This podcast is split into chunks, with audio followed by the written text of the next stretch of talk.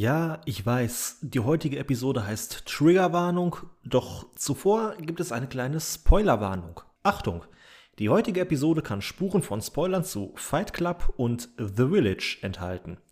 Hier ist SHT Irgendwas mit Literatur. Mein Name ist Sebastian und nach dem Intro geht es wie immer los.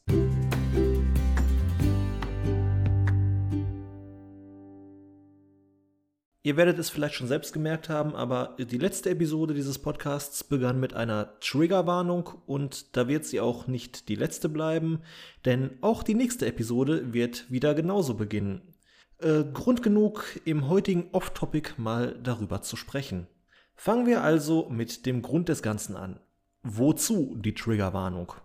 Unsere Gesellschaft macht momentan einen ziemlichen Wandel durch und dazu gehört auch das immer stärkere Verlangen nach Awareness oder auf Deutsch sowas wie Achtsamkeit. Wir versuchen also verstärkt und ganz bewusst Rücksicht auf unsere Mitmenschen zu nehmen und dazu gehört auch der Versuch, traumatisierte Personen zu schützen, indem wir vernarbte Wunden nicht wieder aufreißen, zum Beispiel dadurch, dass wir sie mit Themen unvorbereitet konfrontieren, die sie nun ja äh, eben triggern könnten. Das sind Themen wie häusliche Gewalt, Alkohol, Prostitution oder psychische Erkrankungen. Damit ist die Triggerwarnung als solche erklärt und die positive Seite davon auch soweit erläutert. Aber jede Medaille hat zwei Seiten. Kritik an Triggerwarnung gibt es vor allem deswegen, weil sie einen bewussten Schockmoment, den der Künstler absichtlich platziert hat, zerstören können. So würde zum Beispiel der komplette Effekt von Fight Club verloren gehen, wenn zu Beginn eine Triggerwarnung zum Thema psychische Erkrankungen vorgeblendet werden würde. Oder wenn man vor The Village vor Technologie warnen würde.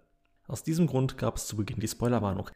Das bringt mich als jemand, der neue Geschichten schaffen und einer möglichst breiten Empfängerschaft zur Verfügung stellen möchte, in eine Zwickmühle.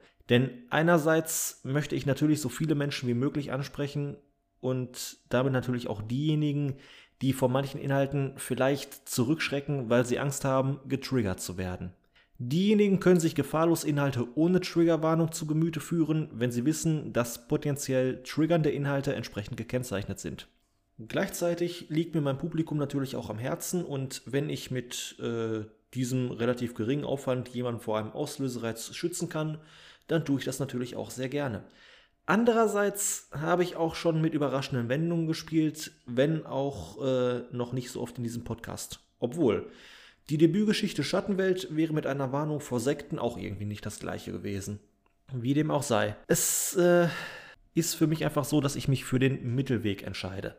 Dort, wo es der Erzählung nicht weiter wehtut, weil entweder von vornherein klar ist, welche Themen angesprochen werden, oder weil die Einführung eines sensiblen Themas nicht den wesentlichen Kern der Geschichte ausmacht, warne ich gerne vor, bei anderen Geschichten, in denen das Überraschungsmoment einen wesentlichen Bestandteil darstellt, geht das nun mal leider nicht. Am Ende des Tages bin ich immer noch Künstler und so sehr wie mir, wie gesagt, die Empfängerschaft am Herzen liegt, so ist doch meine oberste Maxime, nach der ich mein Schaffen ausrichte, die Kunst selbst. Und für die Wirkung einer bestimmten Geschichte muss dann die Triggerwarnung gegebenenfalls doch auch mal zurücktreten. Aber einen positiven Nebeneffekt der Triggerwarnung möchte ich auch nicht verschweigen. Mit der Warnung vor sensiblen Themen kann man Betroffene schützen und gleichzeitig durch die Schlagwortsuche Interessenten auf sich aufmerksam machen, die genau diesen Reiz oder dieses sensible Thema suchen. Nicht umsonst sind die heikelsten Geschichten meistens die erfolgreichsten. Es gibt einen Grund, warum 3096 Tage einer der erfolgreichsten Filme des Jahres 2013 war.